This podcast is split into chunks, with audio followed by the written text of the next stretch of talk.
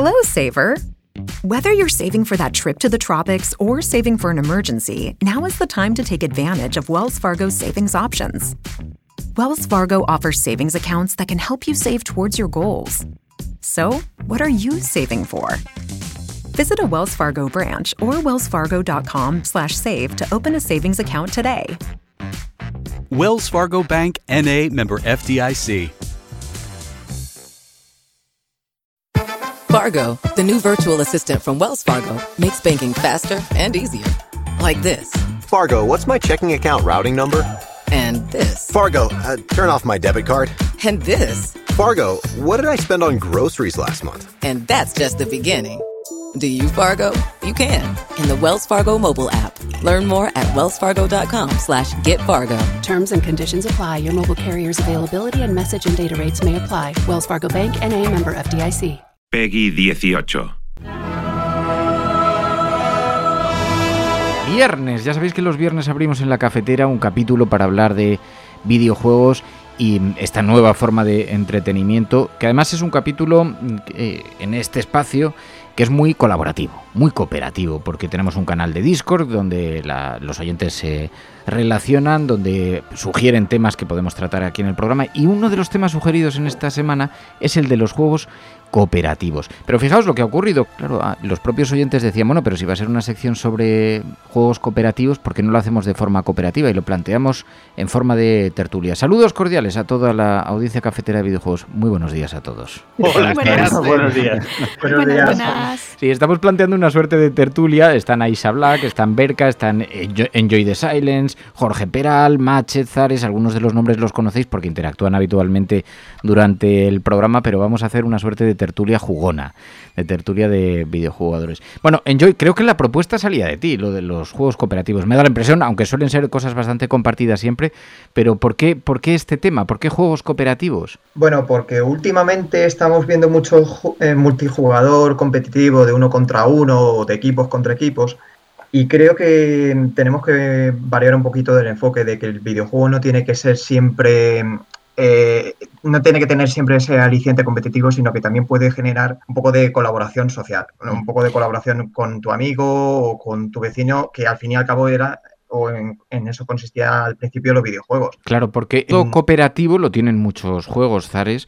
Jugar de una forma específica, o sea, colaborando eh, para cosas concretas. Decía, desde la cuarentena también ha, sido una fórmula de, juego en la que, bueno, que se ha puesto bastante de moda, ¿no? Sí, por ejemplo, para, bueno, eh, el caso del Animal Crossing nuevo, que coincidió justo cuando, cuando empezó la cuarentena, que salió, los vecinos se veían unos a otros, luego eh, colaboraban para construir sus islas personables. Luego también eh, los juegos de ese estilo, por ejemplo el Stardew Valley, que construyes la granja entre los que compartís una misma partida.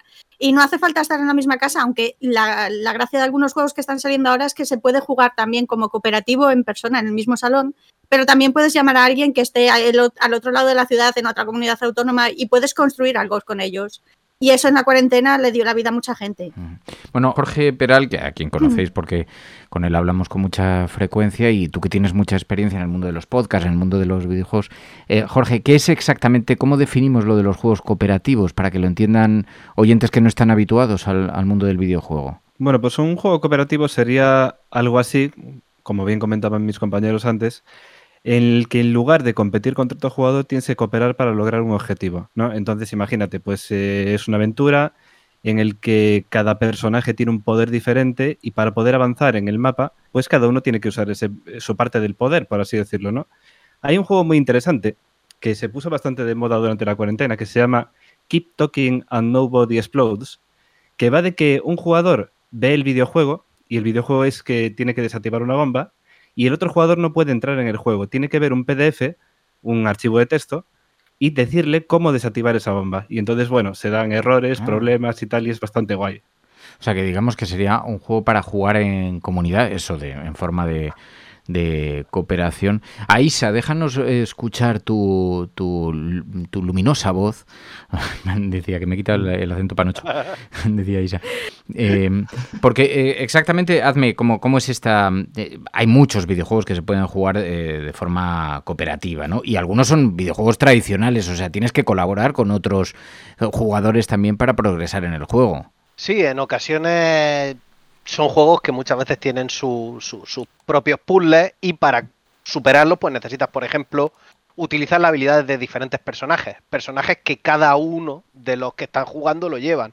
Con lo cual, por ejemplo, lleva un guerrero con un escudo, el otro tiene que saltar encima, un mago se dedica a poner plataformas, o un hechice- o, o un pícaro se dedica a balancearse o disparar con el arco. Luego también hay otros que utilizan físicas para resolver los puzzles, que esos, por ejemplo, para los niños son maravillosos. Los pones con ese juego y ellos solos ya digamos van aprendiendo cómo colaborar entre ellos utilizando la física del mundo real para superar los puzzles que hay en el juego. Ver, Camache, bueno, eh, yo creo que podemos abrir, si queréis, un poquito el... eh, podemos, podemos abrir un poco la, conversación, porque antes estabais planteando, claro, es una forma de jugar, yo no sé si...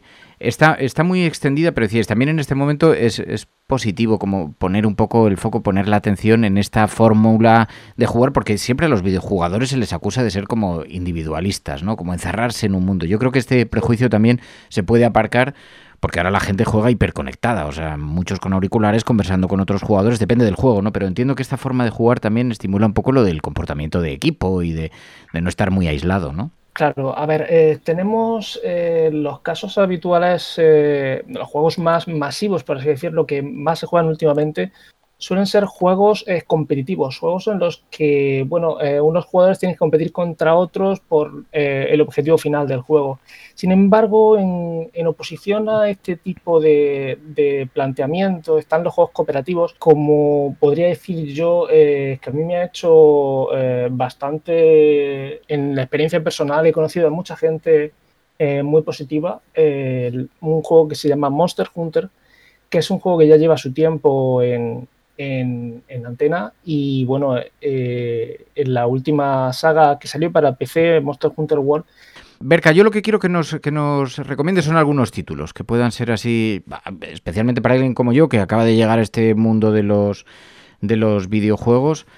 ¿Y qué, qué títulos nos podría recomendar? Yo la verdad es que no es que juegue demasiado de ellos, pero sin embargo veo que mis hijos sí han jugado mucho a este tipo de juegos y sobre todo el pequeño, que le gusta mucho quedar con sus amigos y primos también y juegan, por ejemplo, al, al Monster Hunter World o también uno más antiguo al Overwatch de, de Blizzard, que son juegos en los que formas equipo con cuatro personas, por ejemplo, en Overwatch, y eh, compites con otro, con otro equipo para conseguir eh, pues, ganar la partida. La verdad es que es una cosa curiosa porque no es el clásico juego en el que tú tengas que ganar por ti mismo, sino que dependes de que el resto sepa comportarse, trabajar para el grupo y de esa manera conseguir el objetivo, que es ganar, claro, por supuesto. Bueno, este es un poco el, el foco en qué consiste, en cuál es la materia de los de estos videojuegos cooperativos. Y mm, claro, decía Enjoy the Silence, cuando planteabais este debate, cuando se planteó esta conversación, eh, quizá es, va, es verdad que nos encontramos en un tiempo en el que reivindicar esto también es interesante, ¿no? A lo mejor es verdad que nos hemos acostumbrado a esa imagen de un tipo de juego muy concreto, pero hay otras formas de jugar, hay otras formas de participar y además que envían un mensaje a la persona que está jugando o incluso, eh, como decíais también, para, como decía Berka, los que mm, tenemos hijos, pues también es una manera de jugar que puede ser eso, que puede dar ciertas lecciones, ¿no? Sí, sí, efectivamente. De hecho, es sorprendente ver cómo elaboran estrategias para conseguir el objetivo final. La verdad es que a mí me gusta verles jugar y creo que es algo interesante y educativo. Y los, hay- estaba pensando en los servidores que montan entre jugadores, por ejemplo, del Minecraft, Sí, que correcto. montan, montan contenidos dentro de los propios, de los propios servidores, eh, su- el mundo que crean entre los jugadores, a veces eh, dentro de esos propios mundos montan bibliotecas enteras, es, es flipante lo que pueden hacer entre Hicieron comunidades. un grupo Sí, de sí, jugadores y creó Desembarco del Rey entero en un servidor de Minecraft, por ejemplo. Ah, sí, en Hicieron la Minecraft. ciudad entera. Sí, sí, sí. Oye, pues sabes, sabes, es que además también. Minecraft es verdad que es un, es, es un videojuego que también me, abarca, porque ahí yo conozco a muchos adultos que les gusta jugar, pero fíjate que inscribí al pequeño Fer en un curso de programación informática y lo hacían a través de Minecraft. Porque te dan nociones, sobre todo de las instrucciones básicas y de un poco el, el tipo de pensamiento que requiere la, la programación, pues aprender que las que bueno lo que son los condicionales cómo condicionan un- un- según qué cosas puedes hacer que varíen el contexto del juego según qué instrucciones además- entonces aprendes nociones básicas de programación a través de un videojuego como Minecraft por ejemplo no Y además es que hay bloques que funcionan como circuitos eléctricos, con lo cual puedes generar tus propios circuitos eléctricos que, por ejemplo, cuando te acerque una puerta se abra sola. Sí, sí. claro Pero de todas formas, hay otro perfil también de juego cooperativo que es más centrado en lo que es la historia. Eh, eh, por ejemplo, It Takes Two, que salió prácticamente a la par que Monster Hunter y que lo que cuenta es una historia de, una, de un matrimonio que, que rompe o que tiene problemas en su relación y que tiene un estilo visual muy parecido a la típica película de Pixar o DreamWorks que te encontrarías, pues cuenta eso, es cómo superar eh, lo, que se, lo que sería la historia que te cuenten, pero con una resolución de puzzles en la que un uno tiene un rol y otro tiene otro. Y esto, los del mismo estudio ya hicieron otro juego llamado A Way Out hace unos cuantos años, que era algo así como de, de- un título muy parecido de, a, a Prison Break, ¿no? A escapar de, de- de una cárcel. Pero es que hay otro título que a ti te encantaría, Fer, que es em, Beyond Two Souls. ah bueno bueno que la ya mayoría de, claro, los que estamos aquí lo conocemos. Mm. Y que además el aliciente del modo multijugador es precisamente no solo controlar a la protagonista, sino controlar también a cierto elemento jugable, que no voy a decir por eh, tema de spoilers, evidentemente, pero que te permite, que tienes, eh, tiene ese juego de, de uno va a hacer una- un- unas actividades, otro va a hacer otras. ¿Y, y se puede jugar tienes de forma cooperativa o sea no es no- Sí, porque- ese juego se puede jugar de forma cooperativa y de Ah, hecho me además me compré un segundo mando para jugarlo con mi pareja y Guau, es qué interesante. una experiencia muy bonita. Y Oye, casi que está pensado para- precisamente para jugar entre dos personas, por lo que estuve mirando. Ah, fíjate, sí, porque nosotros hemos jugado alternándonos, pero no, no tenía yo... eh, y no hemos avanzado mucho, la verdad es que lo paramos porque nos bloqueábamos mucho en la dinámica, en la, en la mecánica del juego, en la tal. Oye, por cerrar, Jorge, eh, ¿algún título, también un poco, Beyond Two Souls puede ser un, buen ejemplo como para comenzar, pero ¿has- algún, algún título que pueda ser interesante para comprender cómo conceptualmente cómo funciona esto de los juegos cooperativos? Vaya, justo, justo el tema de los cooperativos. Bueno, hay uno eh, que fue muy famoso hace unos años, que tuvo una segunda parte incluso. Es un juego de acción que se llama Left 4 Dead. Y bueno, es un juego que consiste en el que un grupo de cuatro personas pues se enfrentan a una especie de apocalipsis zombie y tienen que ir por un mapeado bastante amplio, pues avanzando y colaborando pues para luchar contra estas hordas, de zombies y escapar, ¿no? Entonces, ese está bastante bien, por ejemplo. Pero también eh, podemos pensar incluso en otro tipo de juegos, juegos más eh, habituales, ¿no? Que, que tienen modos cooperativos. Por ejemplo, eh, una cosa que se puso de moda con, con Dark Souls es el tema de que el cooperativo sea eh, circunstancial. Es decir, tú de vez en cuando puedes invocar a un amigo para que te ayude y a su vez eh, alguien puede entrar en tu partida para intentar sabotearla. Guau. ¿no? Y esto durante todo el juego. Wow. Esto que, eh, esto que empezó haciéndose en Dark Souls ya lo podemos ver en otros muchos juegos, ¿no? Entonces es bastante interesante este, este tema, precisamente por eso, porque, porque juegas tu modo historia de juego totalmente conectado todo el rato y, y lo dicho, puedes recibir ayuda. Y no solo eso, sino que además en la propia aventura la gente eh, por el suelo dispone pistas, eh, pistas eh, escritas, notas, de, notas escritas por ellos, eh, para darte pistas de cómo avanzar en el juego y algunos, por ejemplo, lo que hacen es en lugar de darte pistas, te engañan, ¿no? Entonces es bastante interesante. Oye, eh, no tenemos mucho más tiempo, pero lo que tenemos que resolver, porque además me gusta esta dinámica de establecer una conversación en la que nos podamos jugar eh, aquí esta partida en plena cafetera. Pero lo que me tenéis que ayudar es a ver si configuramos ya una banda de villanos en el Red Redemption en el online. A ver si os animáis. Yo lo veo, ¿eh? Y hacemos una pandilla de villanos y vamos asaltando, asaltando pueblos del oeste. Os dejo aquí la idea. La, la- la pandilla de forajidos, ¿eh? No tengo play. Madre mía. La, la banda del reverendo. Mache, ¿te apuntas? Un buen nombre. Claro. Sí. Yo solo quería añadir una cosa más, que es que igual que, por ejemplo, cuando juegas tú solo, muchas veces se trata de que estás leyendo realmente un libro, estás escuchando una historia, pues a veces pues te puede apetecer pues echar un rato con los amigos, de risas, de diversión, pues igual que si te fuera a tomarte una cerveza, o sea, mismo feeling. Claro, pues esto Y es lo que te estoy es diciendo, Aisa. los- los cooperativos. Esto es lo que te estoy eh, diciendo para hacer en el Red Redemption, pero no sería exactamente co- eh, cooperativo, sería una banda de forajidos. Mache, perdona que te Si fuera, si fuera de PC me apuntaba, pero con los ojos muertos. Vale. Machet. No, no, yo solo quería puntualizar. Lo bueno de los juegos también es que, en cierto modo, eh, se ha convertido en una mm, parte crucial de la socialización, sobre todo ahora en tiempos de pandemia. Eh, se nota mucho más que la gente interactúa mucho más con los videojuegos que como lo hacía antes. Total. Más por necesidad que por cualquier otra cosa, pero Mm. eh, sí que es verdad que es, es una forma de socializa- socializar nueva que ha venido para quedarse.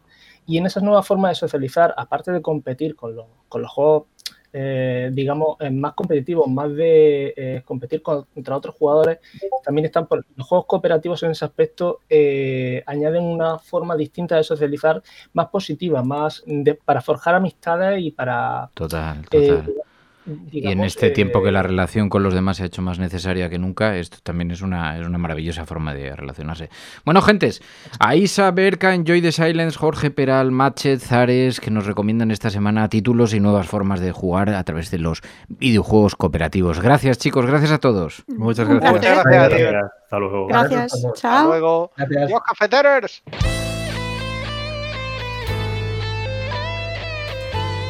La Cafetera es un programa de radio que se financia gracias a las aportaciones de los oyentes. Si te gusta el periodismo que defiende y sientes que te acompaña, hazte mecenas y ayúdanos.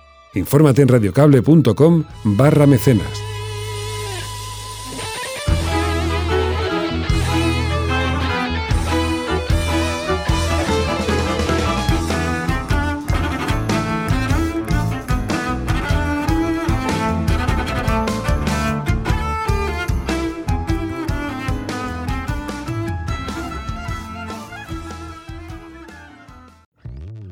Hello, Saver. Whether you're saving for that trip to the tropics or saving for an emergency, now is the time to take advantage of Wells Fargo's savings options. Wells Fargo offers savings accounts that can help you save towards your goals. So, what are you saving for? Visit a Wells Fargo branch or wellsfargo.com/save to open a savings account today. Wells Fargo Bank NA member FDIC. Hello, Saver. Whether you're saving for that trip to the tropics or saving for an emergency, now is the time to take advantage of Wells Fargo's savings options. Wells Fargo offers savings accounts that can help you save towards your goals. So, what are you saving for? Visit a Wells Fargo branch or wellsfargo.com/save to open a savings account today. Wells Fargo Bank NA member FDIC.